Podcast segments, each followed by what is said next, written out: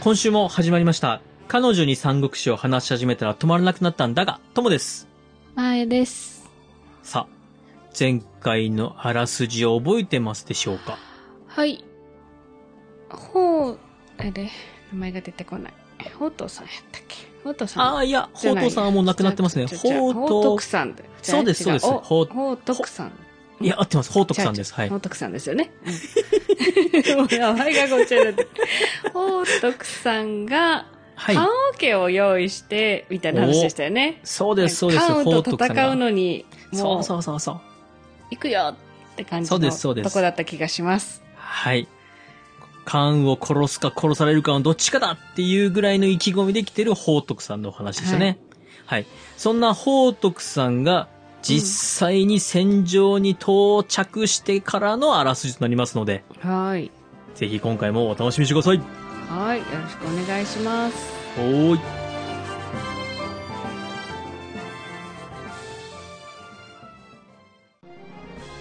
彼女に三国志を話し始めたら止まらなくなったんだが。では、早速、あらすじに入っていきます。今回は、はい。官兵とうん七軍魚別となるに触れていきます。はい。義軍の援軍が来たるという知らせはですね、うん。前線基地を囲んでいる関羽のところにも届きます。はい。その報告の中にはですね、先方の宝徳、うん。まず真っ先に歩いてくる宝徳がうん、必殺関羽と旗に書き、うん。関羽の首を取らなければ生きて帰らないとうん。はい。自分の棺を持ってきているという報告もあります。うん。関羽はですね、この報告を聞きまして、では望み通りに看護機に入れてやるわいということで、自ら行こうとするんですけども、は養子の官兵がうん、父が行くまでもありませんと。そんな奴私がやっつけてきますということで先陣を変わります。い。はい。官兵と宝徳はですね、戦場で出会いまして、戦うんですけれども、初日は決着がつきません。うーん。強い。強いんです。宝徳も、まあ、官兵も頑張るんですけども、宝徳強いんですよ。で、この知らせを聞いた関羽は、あ、こりゃ、このペースでいくと、息子死んじまうな、と思いまして、うん。前線基地を囲んでいるのを部下に任せまして、官兵の助けにやってきます。はい。で、ここで関羽と宝徳、一騎打ちを始めます。うん。一騎打ち始めると、関羽も宝徳もめちゃめちゃ強いんで、100号余りも打ち合います。うん。で、関羽と100号も打ち合える人なんてなかなかいないんで、宝徳すげえなってなるんですけども、うん。 100号余り打ち合った号に、食側、関羽の側から、引き金、引きましょうってことで、カンカンカンカンと鐘を鳴らして、それを合図に二人は引き上げます。うん。で、この一騎打ちで関羽も宝徳もお互いにですね、豪傑と認め合いまして、はい。関羽は関羽ですげえな、あいつと。で、宝徳は宝徳で、いやー、噂に聞いてたけどすげえな、関羽となるんですよ。うん。で、職ではですね、官兵が。うん。で、義の側では、右近という総大将がいるんですけども、うん。この二人が互いに、いやいやいやいや、父ちゃん死んじまうぜと。なんかあったら死んじまうかもしれんと。で、ウキンはウキンで、いやいや、宝徳さんと、関羽相手にもこんだけやったら大したもんだよって、諌めるんですけども、肝心の二人は一騎打ちをやめるつもりが全然なく、うん。翌日も一騎打ちが始まります。はい。で、この日は50号も打ち合った頃に、宝徳が逃げ出すふりをするんですよね。うん。逃げ出すふりをして、で、すぐに振り返って矢を行ってきます。うん。で、この矢が見事関羽の肘に当たりまして、お、チャンスと思った宝徳が、再度関羽に襲いかかりまして、で、それを見た義軍も、わっと攻め込んで、両軍乱戦となるんですけども、はい。今日は、なぜか義軍の方で引き金が鳴り出します。うん。で、宝徳としては、あ、このチャンスに引けって合図、何か起きたのかなと思って戻ると、うん。右近がですね、うん。曹操の宝徳殺しちゃいけないっていうことで慎重なんなさいよっていう命令出したじゃないですか。はい。あれを言い出しまして、ウキンが、いやいやいやいや、慎重に行けって、曹操さんに言われてるんで、っていうことで、引かせたんですよ。もう、うん宝徳としては納得がいかないん ですよね。そうよね。乗ってるところで。乗ってるところと。うんで、どうもですね、ウキンは、宝徳に手柄を独り占めされることを恐れているような素振りがあるんですよ。うーん。ここから七軍魚別となるに移るんですけども、はい。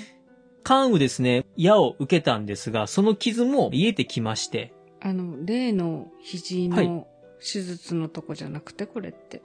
肘に受けて、あ、違うのか。あ、そうだったかも。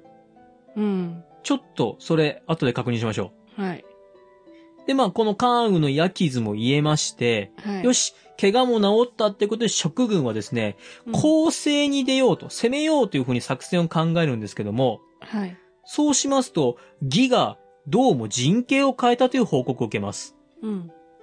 で、関羽はすぐに義の陣形を確認しまして、うん、で、土地に詳しいものから、この辺りの土地ってどうなのということで、うん。情報を聞き出しまして、一計を思いつきます。はい。ほうほう、なるほどね、と。これは勝ったね、と。そして、関羽はですね、陸地の戦いですよ。陸地の戦いなのに、イカダを作り出します。え目いっぱいイカダ作ってーって。で、部下たちも、え、イカダと。うん。陸地の上で戦ってますけど、ということでみんな怪しむんですが、はい。季節が移り変わって、秋になると、長雨が続きます。うん。で、川という川の水かさが増してきまして、うんあたりの陸地にもまあ水が溢れてきてるんですよね。うーん。で、義軍の様子を見ますと、義軍はですね、水を避けて、陣地をどんどんどんどん山の上の方に移しています。うん。ただ、もうこれ以上は上がれないんじゃないっていうところまで上がってきてるんですよ。え、そんなに水が、水はけ悪いとこなのね。で、実は、うん。関羽、川上に堰を作っていて、水を溜めていたんです。あー。水はけ悪いんじゃなくて、それ作戦だ。はい。うでー、ん。関羽はですね、その溜めていた水を、うん堰を壊していっぺんに流すこととします。うんうんこの状況を見て、義の軍の中でも、うん。心配する人が出てきまして、総大将に、うんいやいや、これ以上水かさが増したら、陣地全部沈んじゃって戦いになりませんよと。すぐに陣地を動かしましょうと。うんそもそも、なんか、関羽、イカダ作ってるって情報入ってますよ。何か作戦がありますよ。と、ウキンに言うんですけども、うんウキンはですね、いやいや、いくら雨が多くても、この山が沈んだなんて聞いたことあるかいと。うん。だから、そんな前例のないことは起きないから大丈夫と。その心配をウキンに告げたものがですね、すぐに宝徳のところに来まして、うんで、宝徳は、いや、実は、わしもそう思ってたんだと。で、自分たちの陣地だけでも、勝手に移そうと、うん。移そうとする前に、じゃあ、まあ、とりあえず一杯飲むかと。うんうんうん。で、パーチーを始めたわけなんですよ。で、お酒を飲み出したその瞬間、轟音とともに洪水が襲ってきましてう、わー、陣地がことごとく飲み込まれると。で、この飲み込まれる濁流の中、はい。イカダに乗った関羽軍が襲ってきます。うーん。で、夜通し洪水の中を暴れ回る関羽軍なんですけども、朝。になると、宝徳たち少数の生き残りを見つけます。うん。そしてその生き残りを囲んで襲うんです。うん。ただですね、宝徳はまあすごい強い男なので、鬼人のごとき暴れよう。うんまあ、ものすごい頑張ってたわけですよ。で、そんな宝徳、ああ、強いなーと思ったら、ついに倒れまして、よし、うん倒したっていうことで、そのわずかな陣地、陸地に上陸して、捕まえようとしたら、なんと死んだふりしてまして、うん近づいてきた船を奪って逃げ出し、もううん川というか湖というかもう本当溢れた濁流の上をこう逃げようとするんですけども、ついには捕まってしまうんですよ。うん。で、総大将のウキンも捕まっていまして、うんウキンは、助けてくれ死にたくないっていうことで命乞いをします。はい。で、宝徳は、関羽からこう言われるんですよ。うん。兄弟も職にいるし、職に来たらどうだいと。うん。で、宝徳を誘うんですけども、宝徳は断ります。そしすごいて、ね関羽を煽って、うん、じゃあ殺してやるってことで首を切られます。まあまあ、缶オケ用意してったから、そりゃね。うん。うんで、この洪水なんですけども、うん。この敵の陣地を飲み込んだだけではなく、義の前線基地にもこの洪水は襲いかかりまして、うん。その前線基地の城を守っている将兵たちも宋人もですね、うんああ、もうこれはダメだーって、一旦引こうかーって思うんですが、はい。皆から励まされまして宋人はですね、いや、ここを守りきるんだと思いとどまり、この城を死守することと決めたというところで、都南の巻が終わります。うーん。ああ、義軍、まあ前線してますけど、苦しいですね、義が。そうですね。ねまうあ、んさすが関羽と言うべきか。まあ、うん義軍、ちょっとそうですね、こう、宝徳っていう名称をうまく使い切れてなかったのかなっていうところはありますね。うんうんはい。えー本日のあらすじは以上です。うんはい、読んでおきます。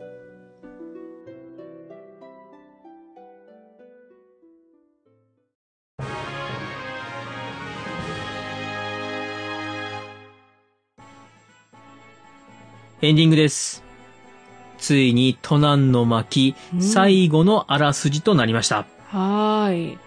続きが気になる終わり方ですね。ですね。まあ、次、水死の巻に続きますので、はい。皆さんぜひお楽しみにしてください。はい。では、メールアドレスお願いします。皆さんからのご意見、ご感想をお待ちしております。Gmail です。数字で359。アルファベットで DAGA。三国だが、アットマーク Gmail.com。エピソードの概要欄にお名前だけで送れるメールフォームもございます。Twitter をされている方は DM でも結構です。感想は、ハッシュタグ、三国だが、三国を漢字、だがをひらがなでつけてつぶやいてください。お待ちしております。はい。では、また次回お会いしましょう。バイバイ。バイバイ。